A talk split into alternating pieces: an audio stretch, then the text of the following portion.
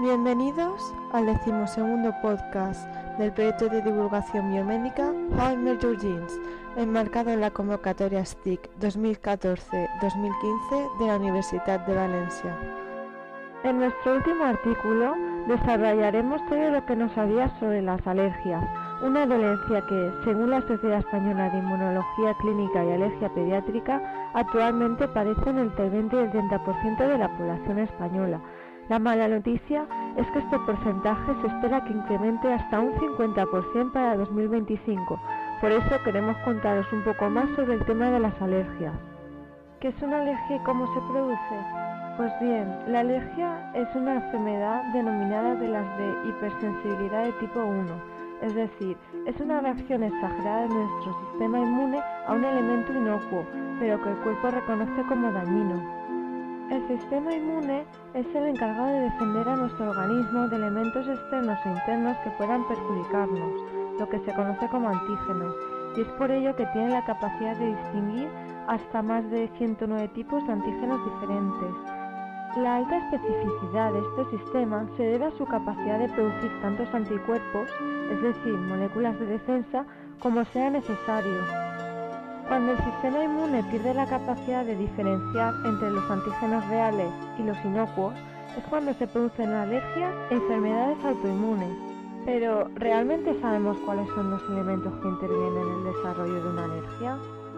Los primeros de ellos son los anticuerpos, también llamados inmunoglobulinas, IG, como se puede ver en los análisis, que son proteínas que circulan por la sangre y son las encargadas de reconocer específicamente al elemento patógeno, es decir, al antígeno.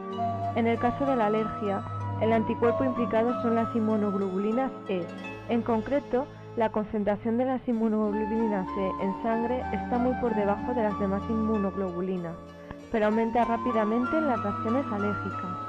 Otro de los elementos implicados son los mastocitos, unas células que no se encuentran en la sangre, sino en tejido nervioso, aparato respiratorio, digestivo, la piel y el hueso. Los mastocitos son capaces de unir inmunoglobulinas en su superficie y contienen gránulos en su interior llenos de productos que producen inflamación. Otro elemento clave en el desarrollo de la alergia son los linfocitos, las células protagonistas del sistema inmune. Las hay de dos tipos, linfocitos B y T. Los linfocitos T son células de comunicación entre células a través de mensajeros químicos llamados linfocinas. Por otro lado, los linfocitos B son los encargados de producir anticuerpos frente a un antígeno determinado. Por último, tenemos a las células presentadoras de antígeno, que actúan en las primeras fases de una reacción inflamatoria.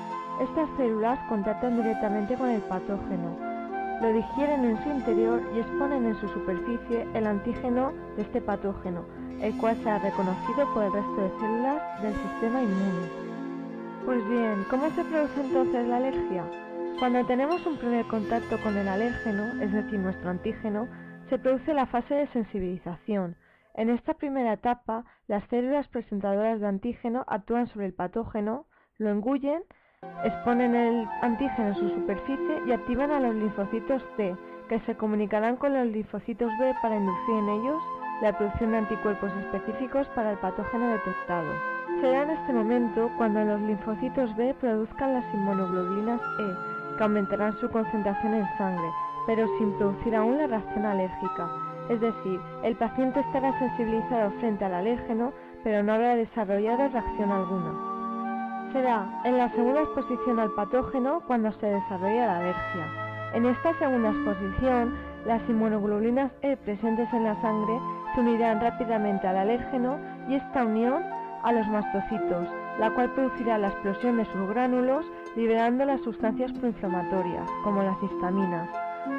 Es por ello que un remedio muy habitual contra las reacciones alérgicas son los antihistamínicos. Existen evidencias de prácticamente alergias a cualquier cosa. Por ejemplo, entre las más llamativas podemos encontrar la alergia al agua, al sexo, al tacto, al calor, al frío o a besarse. Uno de los casos más extremos que se conoce es el del niño Caleb Busenschut. Es un niño australiano de 6 años de edad que solo puede consumir agua, hielo y una marca de limonada. Caleb presenta intolerancia múltiple tanto a alimentos como a bebidas. Y lo viene desarrollando desde que su madre dejó de darle el pecho y comenzó a introducirlo en la alimentación normal. Como consecuencia de las alergias, este niño australiano tenía fuertes dolores de estómago, inflamación, producción de úlceras y diarrea. Desgraciadamente, los doctores no consiguen determinar cuál es el verdadero problema, aunque los síntomas aparecen como una terrible alergia. Por el momento, Caleb es alimentado con una solución nutritiva líquida que le es administrada a través de una bomba al ombligo. La familia de Caleb ha habilitado una página web, calebjourney.org, con el objetivo de recaudar fondos para la investigación que arroje luz al mar de Caleb. Otra de las alergias más extremas que están apareciendo en los países desarrollados es la llamada sensibilidad química múltiple. Se trata de un síndrome crónico del que se desconocen sus causas, pero que ocasiona una gran variedad de síntomas diferentes y afecta a varios órganos. Este síndrome es causado por la exposición a químicos en el ambiente, suele afectar a mujeres de mediana edad y suele ir acompañado de intolerancias alimentarias o farmacológicas. La solución provisional para estos pacientes es que reduzcan o no tomen contacto con químicos de la ropa, procedentes de aparatos tecnológicos o incluso los que se encuentran disueltos en el aire de las zonas urbanas. Pues bien, con este artículo y este podcast sobre la alergia damos por finalizado el proyecto STIC 2014-2015. Esperemos que os hayan resultado interesantes nuestros temas y que volváis a seguirnos en un futuro. Muchas gracias a todos vosotros.